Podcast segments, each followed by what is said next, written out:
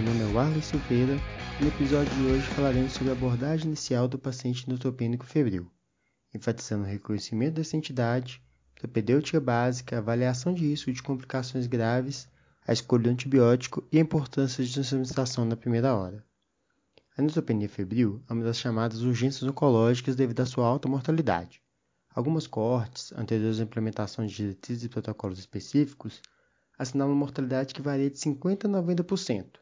Por isso, é fundamental o reconhecimento precoce, bem como o manejo adequado dessa entidade. Partindo então do reconhecimento do quadro, neutropenia febril, como o próprio nome diz, é marcado por febre maior que 38,3 em medida isolada ou maior que 38 sustentada por uma hora em paciente com neutropenia grave, ou seja, contágio absoluto de neutrófilos menor que 500, incluindo neutrófilos e bastões. Ou febre em pacientes de risco de desenvolver neutropenia grave nos próximos dias devido à ação de droga quimioterápica. Quanto a esse risco, cabe aqui relembrar que todo paciente submetido à quimioterapia nas últimas seis semanas é considerado potencialmente de risco para desenvolver neutropenia, apesar de NADIDA QT, ou seja, a menor contagem de células sanguíneas, ocorrer em média após 7 a 14 dias do tratamento. Alguns pontos-chave merecem destaque aqui. Não se deve esperar francas manifestações infecciosas nesses pacientes, devido à imunidade extremamente comprometida. Frequentemente, a febre será um único sinal de alarme. Por outro lado, pacientes neutropênicos graves com sinais de CIS, mas afebris, devem ser tratados como neutropênicos febris devido à alta mortalidade dessa entidade. Por fim, apesar de incomum, pacientes neutropênicos graves com foco evidente de infecção devem ser considerados tão complicados quanto os anteriores, seguindo as mesmas linhas de cuidado, especialmente quanto à prioridade na administração do antibiótico. Em relação à propedêutica básica, essa propedêutica inicial tem como objetivo auxiliar na identificação de pacientes de alto risco de complicações, bem como na busca sistematizada pelo foco infeccioso. Lembrando que a pesquisa do foco e do germe potencial Começa com uma boa anamnese, incluindo aqui sintomas, história de internação, uso recente de antibióticos e revisão de culturas prévias, bem como o exame físico adequado, não esquecendo de inspecionar pele e cavidade oral. Dentre os exames básicos iniciais, inclui-se hemograma, função renal e íons, transaminases, bilirrubina, gasometria arterial e duas amostras de hemocultura. Se paciente portador de catéter venoso central, uma amostra de cultura de refluido de catéter deve ser coletada simultaneamente. Tanto a propedêutica urinária quanto a imagem pulmonar só deve ser solicitado se houver sintomas suspeitos.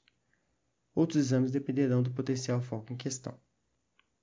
Quanto à avaliação de risco de complicações graves, ou seja, risco de morte e disfunção orgânica, existem inúmeros fatores prognósticos que influenciam nessa avaliação, como profundidade expectativa de duração de neutropenia, presença de comorbidades, especialmente pneumopatia, presença de disfunção orgânica, leucemia aguda e diversos outros. Devido a essa complexidade, foram criados vários guias de predição clínica para auxiliar nessa avaliação. Dentre eles, o mais amplamente validado é o MASC, da Associação Multinacional de Cuidado em Câncer, disponível nas principais calculadoras médicas. Esse score classifica com baixo risco quando maior ou igual a 21 pontos e alto risco aqueles com menos de 21 pontos. A acurácia, apesar de variada nos diversos estudos de validação, tem se mostrado boa, chegando a apresentar um ratio positivo de 19 e um ratio negativo de 0,05 nas melhores estimativas, ou seja, muito bom tanto na identificação do alto quanto do baixo risco de complicações, respectivamente.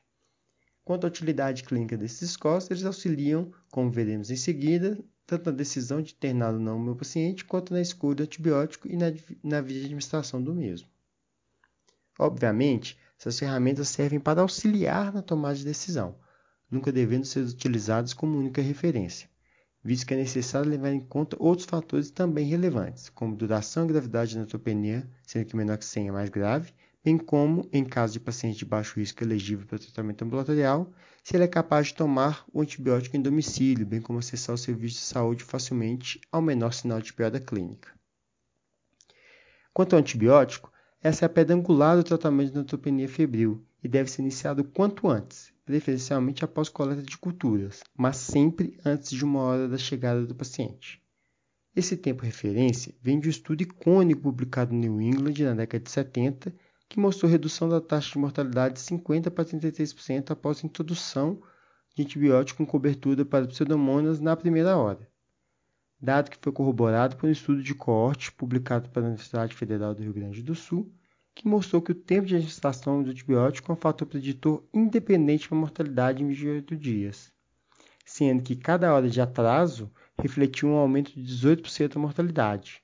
Inclusive, a administração de antibiótico em menos de 30 minutos mostrou uma taxa de mortalidade significativamente menor do que entre 31 minutos e 1 hora, 3% e 18%, respectivamente.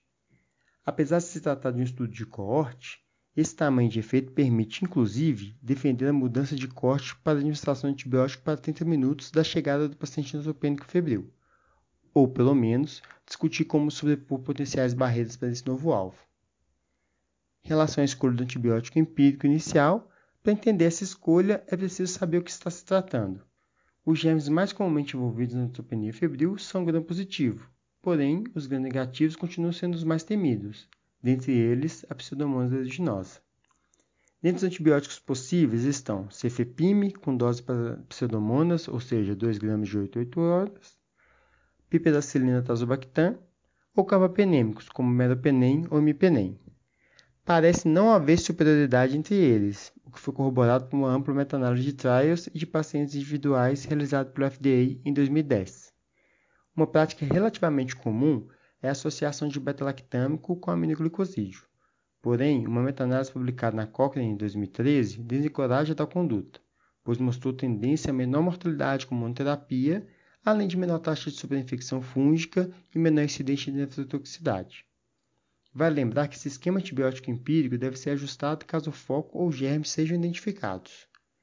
Para pacientes de baixo risco, ou seja, mais que maior ou igual a 21 pontos, o tratamento ambulatorial com ciprofloxacin mais amoxicilina clavulanato ou se alérgica à penicilina mostrou-se tão efetivo e seguro quanto o tratamento em regime hospitalar. Para aumentar a segurança dessa conduta, os principais guidelines sobre o tema sugerem uma dose de antibiótico em ambiente hospitalar, com observação por 4 horas antes da alta para complementar antibiótico ambulatorial. E quanto pensar em administrar fangomicina? De maneira geral, a cobertura de gram-positivo resistente não deve ser uma prática habitual na neutropenia febril. Essa conduta é suportada por uma meta-análise de baixa confiança publicada na Cochrane em 2013, em que a adição empírica de glicopeptídeo não alterou desfechos clinicamente relevantes como mortalidade, por exemplo. Porém, em algumas situações específicas, a vancomicina deve ser prescrita ou ao menos considerada. São elas: infecção associada a catéter venoso central, hemocultura com germe gram-positivo, porém ainda não especificado o germe e perfil de sensibilidade, instabilidade hemodinâmica, especialmente se associada à infecção de partes moles. Vale lembrar que, quando prescrito vanco, preferia outro beta-lactâmico que não pipiracilina tazobactam, pelo risco aumentado de ajuda renal com essa combinação. Outro ponto importante é que se a vancomicina ou outro antibiótico para cobertura de campo positivo foi iniciado empiricamente, pode ser interrompida após três dias se não houver evidência de infecção por gram positivo nas culturas. Outros pontos extremamente relevantes, não abordados nesse episódio, como tempo de antibiótico, suspensão e tratamento empírico de infecção fúngica, tratamento antiviral, bem como proflexias, ficarão para uma segunda oportunidade. Vamos então agora para as mensagens-chave. O tratamento precoce da neutropenia febril tem implicação direta no prognóstico Portanto, é essencial saber reconhecê-la. Todo paciente submetido à quimioterapia nas últimas seis semanas e que se apresente com cisto ou febre deve ser tratado como neutropenia febril inicialmente até se prove o contrário. Colete culturas e administre um antibiótico empírico de amplo espectro em uma hora após a chegada do doente, idealmente nos primeiros 30 minutos. Esse antibiótico pode ser cefepime, na dose de cobertura de pseudomonas, piperacilina tazobactam imipenem ou meropenem. Busque o foco infeccioso sistematicamente. Caso encontrado o foco ou isolado o germe, ajuste o esquema antibiótico. Utilize uma ferramenta validada como o MASC para classificar o paciente quanto ao risco de complicações graves e considere tratamento ambulatorial com ciprofloxacin mais amoxicilina clavulanato oral para pacientes de baixo risco, ou seja, MASC maior ou igual a 21 pontos e não prescreva comicina ou qualquer outro antibiótico para cobertura de gram positivo resistente de rotina. É isso aí, pessoal. Até a próxima. Muito obrigado.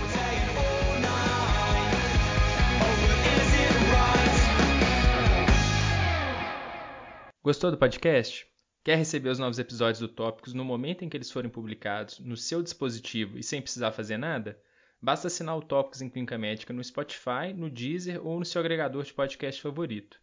Não deixe também de acompanhar nosso canal no Instagram, o arroba Podcast, onde nós vamos publicar as referências dos episódios, além de material complementar para ajudar no aprendizado. Lá também é o canal de comunicação com a nossa equipe para fazer comentários, críticas ou até para sugerir pauta para os próximos episódios. Até a próxima semana.